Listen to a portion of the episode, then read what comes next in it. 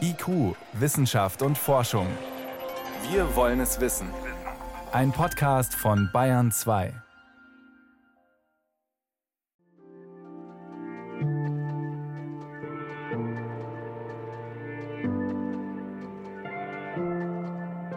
Die Schlagworte Digitalisierung und Industrie 4.0 sind zu Synonymen geworden für Modernisierung und vor allem Zukunftsfähigkeit. Gemeint ist die Automatisierung mit Hilfe von vernetzten Systemen, die sich per Datenaustausch selbst steuern. Und dieser Trend hat inzwischen auch die Landwirtschaft erreicht. Aber wie passt das zur Arbeit mit Pflanzen und Tieren? Ermöglicht die digitale Revolution eine noch stärkere Industrialisierung der Landwirtschaft, also alles auf Effizienz getrimmt, Ökologie und Tierwohl spielen eine Nebenrolle? Oder ist es umgekehrt? Können digitale Technologien den Landwirten helfen, zu den Preisen zu produzieren, die Verbraucher zu zahlen bereit sind und dabei gleichzeitig mehr Rücksicht nehmen auf die Natur und das Wohlbefinden der Tiere? Landwirtschaft 4.0 Sensoren, Satelliten und Software. Eine Sendung von Renate L. In einer repräsentativen Umfrage im Dezember 2017 erklärten 89 Prozent der Befragten, ich bin bereit, für Fleisch deutlich mehr zu zahlen, wenn dafür die Bedingungen in der Tierhaltung verbessert werden. Damals ging es um die Initiative Tierwohl der Bundesregierung. Ein Jahr später stellte die Hochschule Osnabrück Verbraucher auf die Probe. In einem Supermarkt konnten sie sich zwischen verschiedenen abgepackten Fleischprodukten mit der Tierwohlkennzeichnung entscheiden. Das ernüchternde Ergebnis: nur 16 Prozent der Kunden griffen überhaupt zu und der Preis durfte nicht mehr als 13 Prozent über dem von Vergleichsprodukten liegen. Das waren 30 Cent pro Packung. Unter diesem Kostendruck stehen Landwirte, wenn sie tatsächlich die Haltungsbedingungen ihrer Tiere verbessern, ihnen zum Beispiel größere und angenehmer ausgestattete Ställe oder sogar Ausflüge ins Freie gönnen wollen. Aber auch schon ohne solche Ansprüche haben Landwirte heute hart zu kämpfen, sagt Thomas Norton von der Katholischen Universität Löwen in Belgien. Damit Landwirte Gewinn machen, müssen sie heutzutage auf dem Weltmarkt bestehen. Also müssen sie Tierprodukte im Großen produzieren, und das heißt Intensivierung. Immer mehr kleine Betriebe geben auf. Die Intensivierung setzt sich durch. Wenn man es so betrachtet, brauchen Landwirte Unterstützung bei der Tierhaltung. Aber es ist ein großes Problem, geeignete Mitarbeiter zu finden, denn es ist ein schwieriger und ein schmutziger Job. Für dieselben Arbeiten wie früher brauchen sie deshalb heute technische Unterstützung.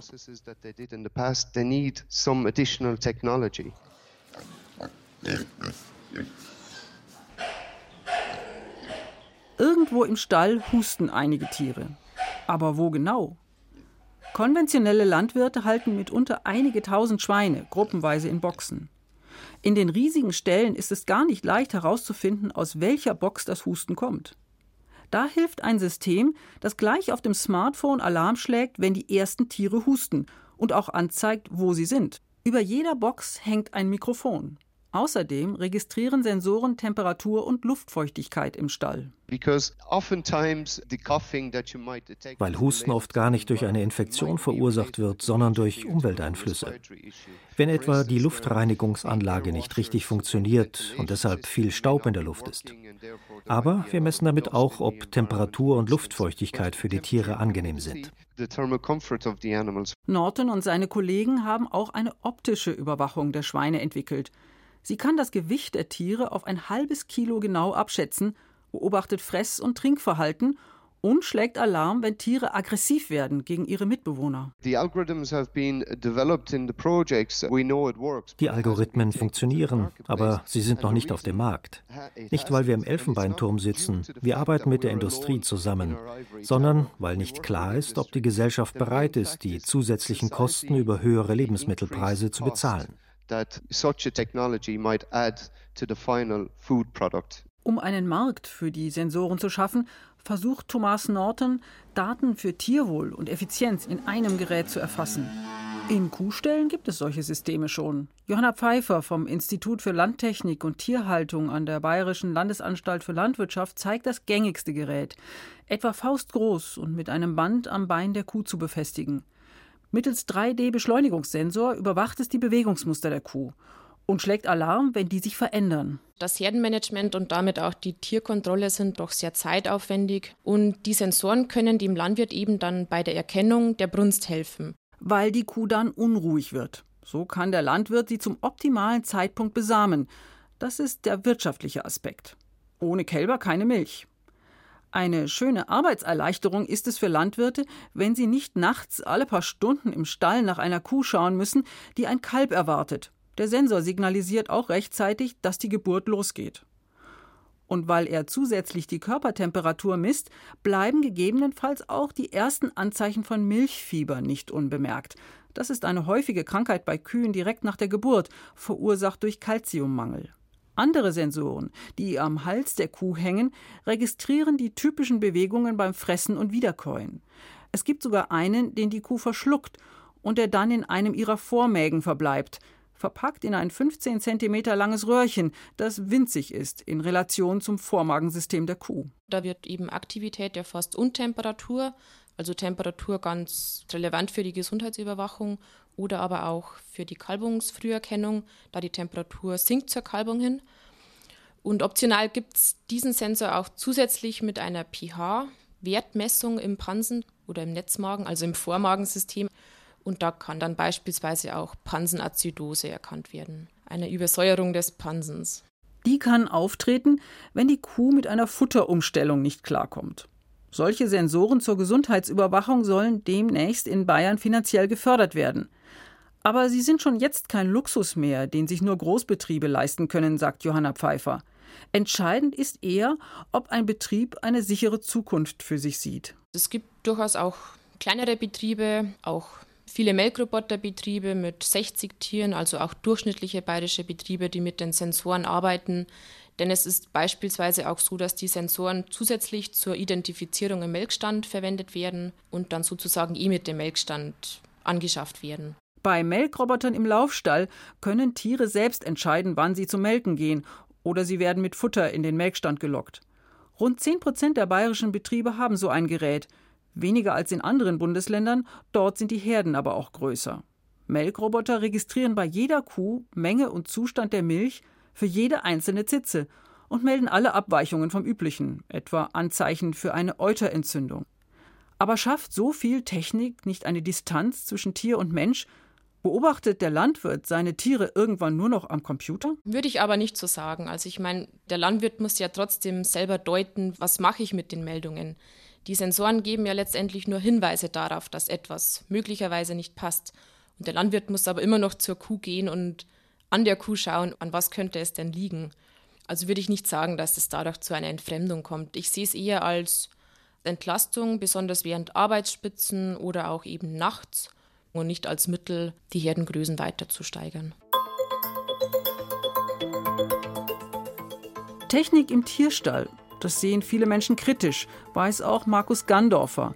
Er ist im Bayerischen Landesamt für Landwirtschaft zuständig für das Thema Digitalisierung. Unsere Erfahrung ist letztendlich die, sobald der Verbraucher oder der Bürger allgemein gesprochen beispielsweise in einem Stall eine Melkroboter erläutert bekommt, dann gehen die, das ist unsere Erfahrung, eigentlich relativ positiv heraus. Und wenn Sensoren Krankheitssymptome früher erkennen als der Landwirt, kann der Arzt die Tiere früher behandeln. Außerdem bei ansteckenden Krankheiten eine Ausbreitung im ganzen Stall verhindern. Aber unter Umständen ist es auch so, wenn eben aus gesellschaftlicher Sicht das ganze Haltungssystem sehr kritisch gesehen wird, dann wird letztendlich jetzt eine Einzeltechnologie die Teilbereiche verbessert, nicht so wertgeschätzt letztendlich, wie wir uns das vielleicht wünschen würden. Also etwa bei dem Algorithmus, der aggressive Schweine erkennt die sich so verhalten, weil sie auf nacktem Betonboden, ohne Beschäftigungsmöglichkeit, mit vielen anderen Schweinen auskommen müssen. Sie beißen aus Langeweile oder weil sie gern mehr Platz hätten. Da ist das Tierwohl eine Frage der Haltungsbedingungen, nicht der Überwachung. Genauer hinschauen, gezielt reagieren. Darum geht es auch beim Precision Farming, also der Präzisionslandwirtschaft auf dem Acker. Ja, jetzt sind wir am Acker angekommen und müssen wir mal die Grundeinstellungen wieder kontrollieren. Weil ganz so einfach ist es dann doch nicht mit zwei Displays am Acker zur Überwachung auf der einen Seite des Düngerstreuers und äh, auf der anderen Seite dann mein Lenkautomat. Andreas Röhrl, Landwirt in Eilsbrunn, westlich von Regensburg, will heute Phosphor- und Kalidünger ausbringen. Aber nicht überall gleich viel. Denn der Boden des großen Ackers ist nicht überall gleich fruchtbar. Das zeigen Satellitenbilder der Biomasse auf dem Acker, also Stängel und Blätter, nicht unbedingt auch Körner oder Kartoffeln. Der Erntekarte in einem Jahr ist sehr abhängig von der Feuchtigkeit. Wann hat es zu welchem Zeitpunkt geregnet? Dann kann das in viele Extreme ausschwenken. Und so eine Biomassekarte über zehn Jahre, über Karten, die die Satellitenfotos äh, ergeben, Infrarotaufnahmen, weiß man, in manchen Zonen haben wir sehr viel Biomasse, geht man davon aus, da wächst auch mehr und ein höherer Ertrag, in einem optimalen Jahr zumindest. Und es gibt im Zonen, da wächst immer bloß sehr wenig. Die Spreizung geht von plus 18 bis minus 53 oder so. Das heißt, die Zone mit minus 53 haben die Hälfte von der Biomasse vom Durchschnitt vom Acker. Und wenn man dann natürlich weiß, okay, wir haben große Unterschiede im Wachstum, dann muss man natürlich das auch hinterfragen. Habe ich wirklich da immer wieder viel oder weniger Ertrag? Und wenn das so ist, dann muss man sich natürlich die Frage stellen, soll ich in neun von zehn Jahren mehr oder weniger für Katz auf eine Zone düngen, da wo es nicht verwertet wird? So wird aus Satellitenbild plus Ertragsdaten eine Ausbringkarte für den Düngerstreuer. Dann legen wir mal los. Ein Bildschirm zeigt, wo schon Dünger gefallen ist. Gesteuert durch GPS und ein spezielles Korrektursignal fährt der Schlepper auf zwei Zentimeter genau und fast ohne Überlappung seiner Bahnen. Eine solche Präzision ist nur mit Steuerungsautomatik möglich. Und selbst zu steuern verlangt auch ständig höchste Konzentration.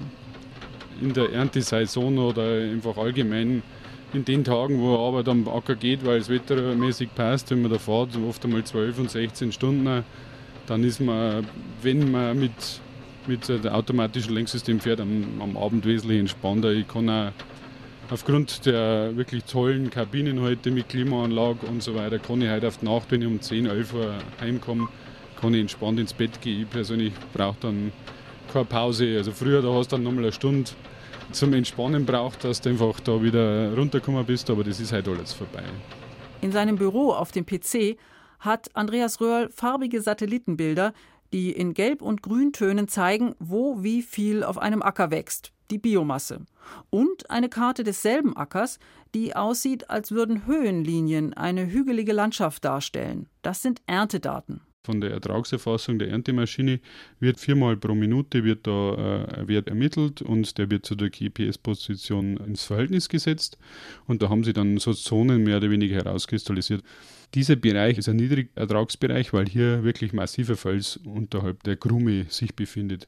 Und da, wenn das Wasser ausgeht, dann ist es gleich vorbei. Da muss man ich als Landwirt natürlich schon die Frage stellen, macht Sinn, hier massiv aufzudüngen im Frühjahr, wo ich ja sowieso weiß, in neun von zehn Jahren ist hier kein großer Ertrag zu erwarten. An solchen Stellen hilft auch viel Stickstoff nicht. Düngt man so einen Acker überall gleich, wird der Dünger in den schwach bewachsenen Zonen nicht von Pflanzen verbraucht, sondern ausgewaschen, er landet in Form von Nitrat im Grundwasser. Nicht so beim Precision Farming mit teilflächenspezifischer Bewirtschaftung, die schon bei der Aussaat anfangen kann. Vor allem interessant im Körnermaisbereich, weil die Körnermaispflanze ist ja eine sehr große Pflanze, die auch auf Standraum sehr stark reagiert. Und früher war es so, ich habe die gleiche Anzahl an Pflanzen ausgesät und dort an den schlechten Standorten, wo zu viele Pflanzen standen, ist ja der Ertrag massiv abgefallen. Jetzt, wenn ich weniger Pflanzen pro Quadratmeter auspflanze, ist ja für die Einzelpflanze wieder mehr Nährstoffe und vor allem Wasser zur Verfügung, dass auch hier der Ertrag wieder normal ist, einigermaßen normal ist, weil sich die Einzelpflanze wieder individuell besser entwickeln kann.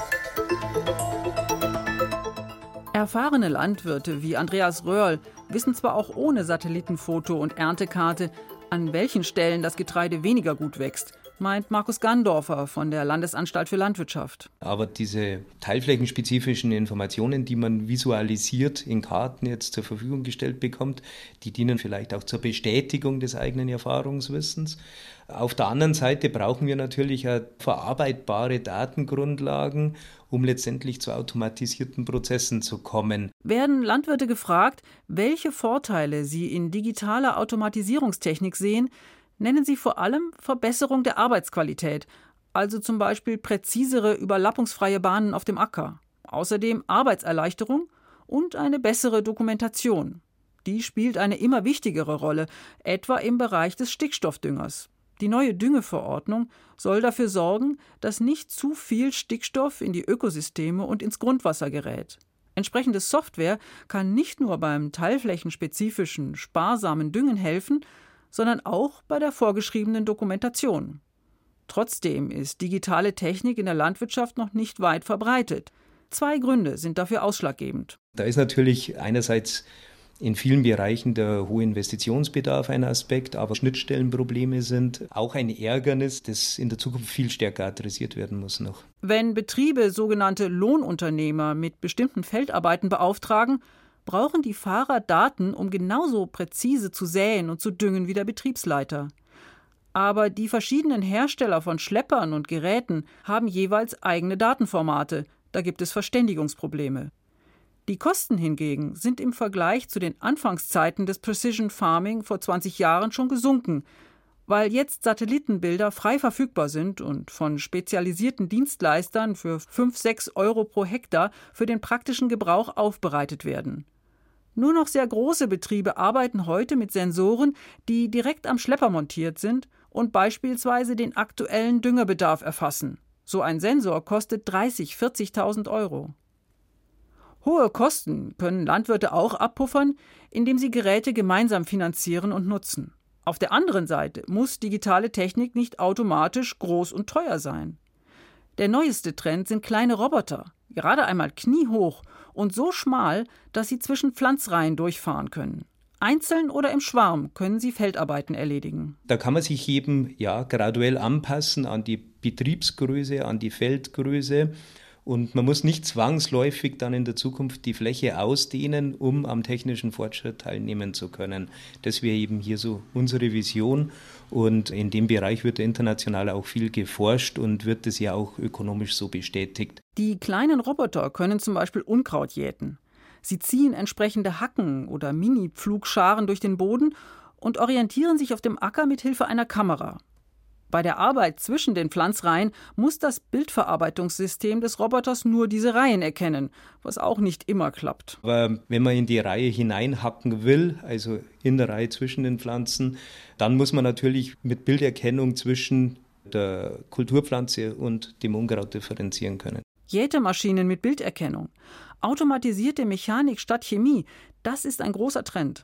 Es gibt auch große kameragesteuerte Unkrauthacken, die von einem Schlepper gezogen werden. Wir merken auch, dass momentan eine sehr hohe Nachfrage im Bereich der Ökozuckerrübe kommt, weil hier eben die Idee auch besteht, die Fläche auszudehnen von Ökozuckerrüben. Und in diesem Bereich hat man nach wie vor einen wahnsinnigen hohen Anteil an Handarbeit tatsächlich. Deshalb lässt sich die Fläche derzeit nicht ausdehnen. Es fehlen Arbeitskräfte. Und natürlich arbeitet eine Maschine oder ein Schwarm kleiner Roboter auch billiger. Ein Nachteil der Hackroboter ist, dass sie das Unkraut liegen lassen. Bei feuchtem Wetter kann es wieder anwachsen. Deshalb gibt es von den kleinen Robotern auch eine Variante, die mit Chemie gegen das Unkraut vorgeht. Da wird sehr dosiert auf das einzelne Unkraut ein Herbizid ausgebracht und dazu muss man natürlich die Einzelpflanze bildverarbeitungsmäßig erkennen können. Bei dieser Methode können Herbizide nicht vom Wind in benachbarte Ökosysteme getragen werden und man bräuchte natürlich auch viel weniger davon. Eine Obstanlage nahe dem Bodensee. Es ist die Zeit der Apfelblüte. Lange Spaliere ziehen sich über sanfte Hügel. Dicht nebeneinander stehen die niedrigen, schmalen Bäume, wie bei einer gut gepflegten Hecke. Zwischen den Spalieren ist ein Traktor unterwegs, der ein merkwürdiges Gerät vor der Motorhaube trägt. Es erinnert an die Bürsten in einer Autowaschanlage. Eine etwa zwei Meter hohe, senkrecht rotierende Spindel mit schwarzen Plastikschnüren. Der Traktor fährt so nah an den Spalieren entlang, dass die Schnüre durch die Bäume sausen. Blüten fliegen büschelweise davon. Sieht sehr brutal aus weil es eine mechanische Maßnahme ist, Abschlagen von Einzelblüten, Blütenbüschel. Wir haben schon Blätter an den Bäumen. Diese werden teilweise auch beschädigt, geschlitzt.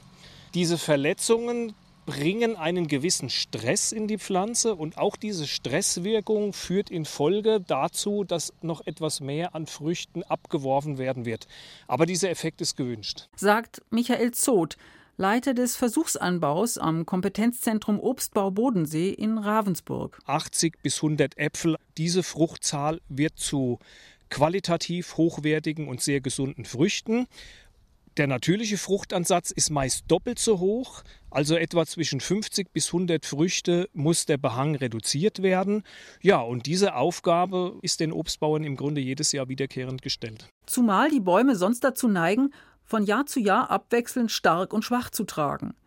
Denn schon während die aktuelle Ernte am Baum gedeiht, entwickeln sich die Fruchtansätze für das nächste Jahr. Wenn der Baum voll ist, findet die nächste Generation keinen Platz mehr. Auch deshalb muss ausgedünnt werden. Die meisten Obstbauern sprühen dazu einen Stickstoffdünger, Ammoniumthiosulfat, der einen Teil der Blüten verätzt, ohne dem Baum zu schaden. Später brauchen sie meist noch Pflanzenhormone, die den Baum dazu bringen, überschüssige Fruchtansätze abzuwerfen. Seit mehr als 40 Jahren ist das die übliche Methode. Man kann die Äpfelchen natürlich auch von Hand abzupfen, aber das ist sehr zeitraubend und damit teuer. Die Maschine, die Ausdehnmaschine, wurde vor etwa 25 Jahren hier am Bodensee vom Obstbauern Gessler, also einem Praktiker, entwickelt, wurde verbessert und ist heute mehr und mehr am Kommen, gerade auch im biologischen Anbau. Eine kleine Firma, eigens dafür gegründet, will aus der Idee des Obstbauern ein Musterbeispiel für die Landwirtschaft 4.0 machen. Mittels einer speziellen Kamera soll die Maschine jeden einzelnen Baum individuell behandeln, wie bei der Ausdünnung von Hand. Bevor es losgeht, braucht das Bildverarbeitungssystem aber ein paar Daten, um die Blüten auch sicher erkennen zu können. Die Apfelsorte, ob es sonnig oder bewölkt ist und wie viele Blätter die Bäume tragen. Dann blickt die Kamera während der Fahrt immer drei Meter vor dem Traktor auf das Spalier. Dieses System erkennt die Blühstärke der Bäume und regelt dann die Drehzahl für den Baum. In Echtzeit wird es umgerechnet das Blühbild und wird übersetzt sozusagen in eine Umdrehungszahl, die dann am Ort realisiert wird, sodass eben zwischen 400 und 150 Umdrehungen pro Minute auf den Baumabschnitt, den Baum genau eingestellt wird oder gesteuert wird. Je nachdem, wie schnell sich die Spindel dreht, schlagen die Kunststofffäden häufiger oder seltener in den Baum, erwischen mehr oder weniger Blüten. Theoretisch könnte der Traktorfahrer auch selbst versuchen, die Bäume individuell zu behandeln, mit der Hand am Drehzahlregler oder indem er schneller oder langsamer fährt. Aber gleichzeitig die Spindel exakt zu positionieren, die Zahl der Blüten am Baum zu erfassen und die Ausdünnung entsprechend zu steuern, erfordert höchste Konzentration. Das hält niemand lange durch. Und man muss entsprechendes Obstbaufachwissen haben. Bei der digital gesteuerten Ausdünnung steckt das im Bordcomputer. Das läuft alles automatisch ab und entlastet im Grunde den Fahrer und erfordert keine Fachkenntnis. Die Kamera nimmt ihm die Arbeit ab, den einzelnen Baum zu beurteilen und die Umdrehungszahl zu regulieren. Damit ließe sich auch das Problem des zunehmenden Fachkräftemangels im Obstbau lösen. Geschickte Traktorfahrer sind leichter zu finden als erfahrene Gärtner. Allerdings steckt die intelligente Blütenausdünnmaschine noch im Prototypstadium. Für die Entwicklung gab es eine finanzielle Förderung. Aber um das Gerät wetterfest zu machen und eine erste Serie zu bauen, braucht die kleine Firma einen Investor. Die chemiefreie, automatisierte Blütenausdünnung wäre natürlich vor allem für den Ökoanbau interessant, wo nach wie vor viel teure Handarbeit verrichtet wird.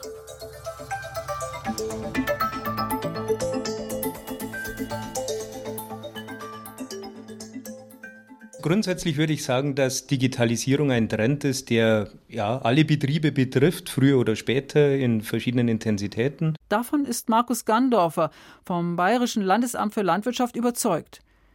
Digitale Technologien können sich aber nur durchsetzen, wenn sie die zu manchen Zeiten sehr anstrengende Arbeit der Landwirte erleichtern und wenn sie ihnen gleichzeitig einen ökonomischen Vorteil bieten was aber schwierig ist angesichts der niedrigen Marktpreise landwirtschaftlicher Produkte. Nur wenn die digitalen Technologien diese Hürden nehmen, können sie für mehr Tierwohl sorgen, für den sparsameren Umgang mit Ressourcen und weniger Chemieeinsatz auf dem Acker. Sie hörten IQ, Wissenschaft und Forschung. Heute mit dem Thema Landwirtschaft 4.0. Sensoren, Satelliten und Software. Eine Sendung von Renate L. Die Redaktion hatte Wolfgang Kasenbacher